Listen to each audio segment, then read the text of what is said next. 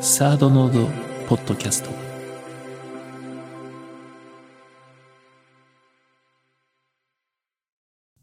こんにちは、え人生相談のコーナーです。では、え今日のお便りを読んでいきたいと思います。なんで人の心は動くのでしょうか？うん。なんで人の心は動くのか？うーん。まあ生きてるからだね。うん、生きてるものは動くんで、生きてるから動いてしまうと。でもこれは、あの、永遠の愛はあるかっていうのとちょっと似てるテーマかもしれないね。でもまあちょっと違った角度からせっかくだから答えてみると、うん、きっとその、いくらね、心を決めてそう思っても自分も心動いてしまうし、相手も動いてしまうし、あの、恋愛とかじゃなくてもね、昨日はもう今日からこうしようと思ってもね、今日になってみたら、あれ？なんであんな風に思ってたんだっけ？とか、あとテレビとかドキュメンタリーとか見て、もう本当にこういう風に生きていかなきゃいけないってね、本を読んで心に刺さって、涙が出て涙したとしても、その後のニュース見てバラエティ見て次の日になっちゃうと、それがつるんとこうなくなっちゃってるようなね。そういうのもまたなんで人の心っていうのは動くのかなって思うところなんじゃないかなと思うね。で、まあ最初にさ、俺今生きてるからって言ったけど、ねえ、こう、動物ってさ、生物学的な定義は置いといてもさ、衝動で動くじゃん。その餌とか、オスとかメスとか、コアとか、馬とか、眠とか、わかんないけど、その衝動によって動く、まさに動くもの、動物ね、これ特徴だよね。動物っていうのは。だから、その中に起きた衝動に対して足を使って動いたり、羽を使って動いたり、這うことで動いたりすると。いう、これがまあ動物の特徴なんで、我々人間も動物なので、あの、衝動に対して動いていくと。いうので生きてるから動くというね、言い方をしたのね。で、だから今は、あの、今はじゃないな。そうそうそう。だけど、じゃあどうやって、じゃあしょうがないのかっていうと、そうじゃなくて、やはり植物の部分をね、やっぱ育てていかなきゃいけないんじゃないのかなと思うのね。で、植物の部分っていうのは、まあ俺たちは動物と共通する部分を持ってれば、植物と共通する部分も持ってんのよ。え？ねあるでしょ？例えば、まあ、動物もそうだけど、この自律神経系のシステムとかさ、我々のその身体的なシステムっていうのは、あの衝動によって動かずに、あの、ある程度その循環させてくれてるっていう仕組みも持ってるし、だからその、別にそれで呼吸法がどうとかそんなことは言わないよ。言いたいのは、あの、植物の部分を育てるっていうのは、まあその家の中のああいうかん、何、観葉植物みたいのは育てるのは簡単だけど、やったことないけど、例えば農園とか、ね、そういうとこで農家になって、こう何かを、植物をね、育てるとするとさ、すごいきっと大変だよね。うん。だってさ、一生懸命やっても気候によってダメかもしれないし、あの、天気、あその技術的にも、こう、どんどんどんどん頑張っていってもさ、思う、思う、思うように実らなかったり、収穫できなかったり、またそれまでもすごい時間かかったり、最近じゃ盗んじゃ悪いやつもいたり、本当にその、植物を育てるっていうのは、またその動物を育てるのとは違った大変さっていうのがあると思うのね。うん。で、まあその、いう、でもしょ動物は動くけど植物はさ、基本動かないじゃん。まあ、ゆっくりこう、太陽の方向いたりとか、あの食虫植物がこう、こうやって食べたりはするけど、基本的に動かないよね。根を張ってるよね。衝動によっては動かない。だから人間の中にも、その衝動に対して動き回る動物の部分と、あと根を張って動かないっていう植物の部分をやっぱ育てていく必要があると思うのね。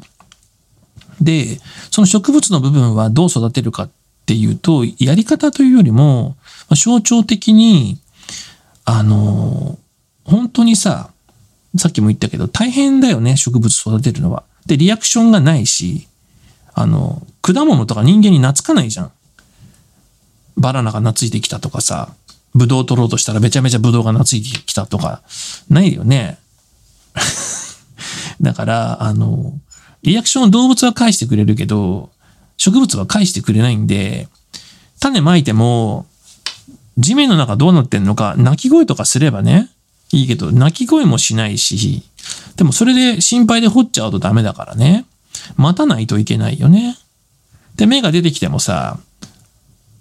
ピヨピヨとか、おぎゃーとか、ね、可愛いこと言ってくんないから、っていう風にして、あまりリアクションがないよね、動かないから。だからまあ時間もかかるし、こっち側がね、合わせてあげないといけないじゃない？植物に。で、いくら農夫が頑張っても頑張んなきゃダメだけど、その育つのは種の中の力で育つわけで、農夫ができることとその種の力と両方向があって育てていくわけなんだけど、うん、そのどんなね、うん、種であっても、適切な環境土とか水とか光を当てることでそれが出てくるわけで、ただそれが育つまでにはすごく時間がかかる。根を張るまでには時間はかかるけど、根を張って大きな木になればさ、木陰で人が寝ることもね、日陰で休むこともできれば、鳥が巣を作ることもできれば、動物たちが実を食べに来ることもできる。そんな大きな木がさ、そこに揺らがない木が出来上がるじゃんその木を作るときは、動物のような衝動では、その木は作れないので、うん。それを、まあ、心の中に一人一人がこう準備していくことが大切なんじゃないかな。そうしない限り、今はもう動物の方だけを使って生きてる場合が多いから、やっぱり衝動で動くし、うん、なんだろう、こう、そこを厳しくしたり甘やかしたりしながら、ね、罰則を与えて、それ以上これをしたらこうなるよとか、またこういうことしたらこれをあげるよとか、そういうふうにこう動物をしつけるように法律を作ったり、罰則を作ったり、またその、なんていうの？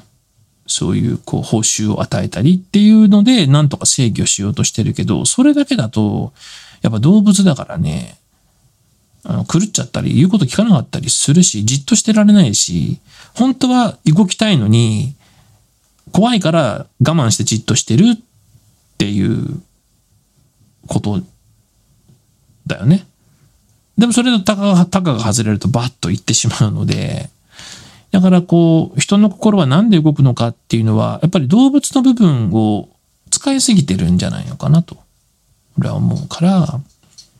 あの植物の方をね、育てていく。うん。地道に育てていくっていうことが重要で、それが何を指すのかっていうのをね、言葉で言うのは難しいんだけど、うん、まあ、どんな小さな種でも、その中にさ、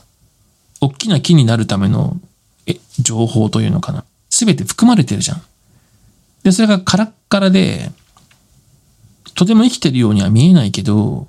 それは必ずみんなの中にあるんで、そこにお水をあげていくっていうこと。そうするとその種の中の力でちゃんと出てくると。でもそれまでは時間もかかるし、表面からは見えないし、呼びかけても答えてくれないんで、やりがいはゼロなんだよね。だけど、ちゃんとそこに信じてお水をあげていくと芽が出るから、そしたらそこに光を当ててあげて、そこをこう大切に、あの、懐いてはくれないけれど、育てていくと、それがやがて根を張って安定した、その部分とその動物の部分っていうのが両方こうさ、組み合わさることでね、うん。こう動物的な衝動に対して動くっていう部分と、落ち着いて安心するっていう、その揺らがない部分っていうのを、こう持つことができるから、思っている時間かかるかもしれないけど、自分自身がね、あなた自身がね、その揺らがないものをゆっくり育てていくっていうことが大切なんじゃないかなと思う。うん。から、ねえ、あの、動物の方だけを餌あげたり、しつけたり厳しくしたりすることで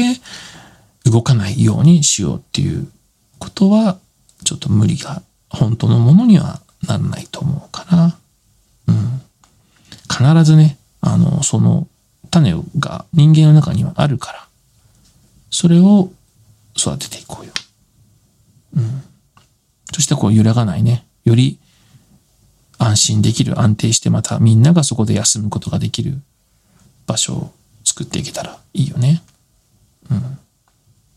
今日から木を育てましょう。心の中に。はい。じゃあね。またね。